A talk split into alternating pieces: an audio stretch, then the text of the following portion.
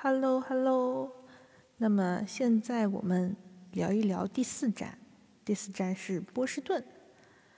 最早知道波士顿是历史课本上面的波士顿清查事件，作为独立战争的导火索。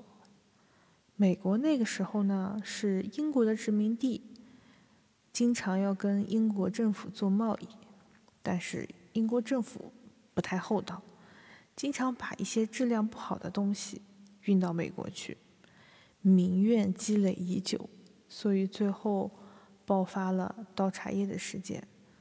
作为欧洲人最先在美国大陆生活的城市之一，波士顿的整个城市街道还是跟欧洲很相似的。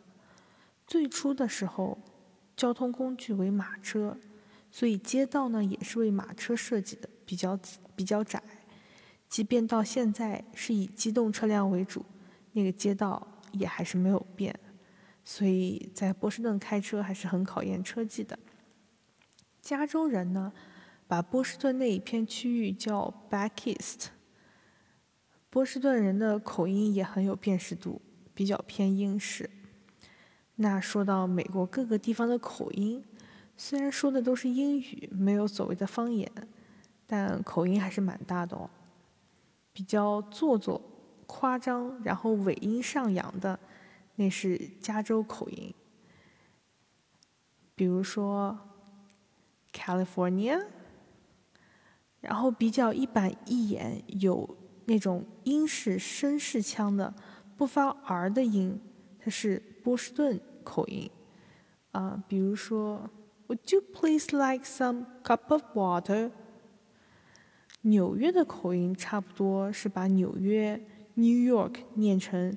New York，德州的口音偏牛仔风一点，我学不太来。然后路易斯安那的口音，啊，我一个那里的同学他会给我形容说他们会说 “ya” 比较多。然后田纳西州附近的区域的英语呢，像是另一种语言，就是要很专注你才能听得懂。后来遇到一个。那那一片留学的一个博士跟我说，是因为田纳西州他们属于美国的中部地区，比较闭塞，跟外界的交流不多，就其实蛮乡村风的，所以他们的口音跟外面不太一样。OK，言归正传，再聊回波士顿。那波士顿也是美国高等教育中心，到了波士顿，你一定要到哈佛大学逛一逛校园。摸一摸哈佛本尊的脚，对于学业有帮助。其实呢，哈佛雕像并不是以哈佛原型雕刻的，是后来找了几个英俊的男学生，一人取一点拼出来的一个哈佛本尊。圣诞节那次去的时候，整个校园里面空荡荡的，没有感受到学霸们的氛围。第二次是毕业季。的时候去的，因为那时候我正好毕业，父母从中国来美国，带他们一起游玩。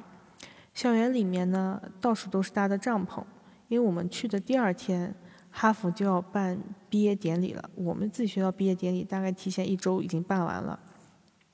我们当时报的是一个旅游团，然后同团的有一家人的儿子要毕业，所以他们到了哈佛之后就脱团了，准备第二天参加毕业典礼。你看看，对于家人来说，有一个哈佛毕业生是多么荣耀的一件事情。那我们之后的行程还路过了 MIT，就是麻省理工学院。之前学院里面进了太多太多旅行团，吵到学霸们学习了，所以呢，学校规定不让旅行团进去参观。好在我长得还像学生，不过当时也也才毕业而已，就自己进去逛了一圈。一进去呢，就是一个欧式的那种大穹顶，然后一个长长的走廊，两侧都贴的是宣传活动。再进去就没有走了，因为还有时间限制嘛。我们坐在大巴车上，还路过一个学校，叫 Berkeley 音乐学院，不是加州的那个 Berkeley。当时导游介绍的是 王力宏的母校，当然现在也不好提他了。他是美国最高的音乐学府之一。你像中国的明星王源、欧阳娜娜，好几个都是 Berkeley 的。啊，两次去到了波士顿呢，都吃了大龙虾，哎呦，吃的可爽了。回到 LA 之后，偶尔也会自己去华人超市买回来，用蒜蓉蒸着吃。之后都会跟去波士顿的朋友们安利，说你去波士顿一定要吃波士顿大龙虾，而且是去唐人街吃，吃中国人做法，因为中国人的做法最适合中国人的口味。那波士顿还有一个著名的昆西市场，Quincy Market，有各种美式海鲜，还有小商小贩。我见到，比如说像 Yankee Candies 这种，就是有一种 food mark 的感觉。然后你在那里买完东西，自己找座位吃，但是里面的座位就是人多的时候一座难求哦。圣诞节我们去的那一次呢，还遇上了一个电视节目的录制。应该是个美食节目，后来也也没有再看是哪个平台播播放，也不知道自己有没有录进去。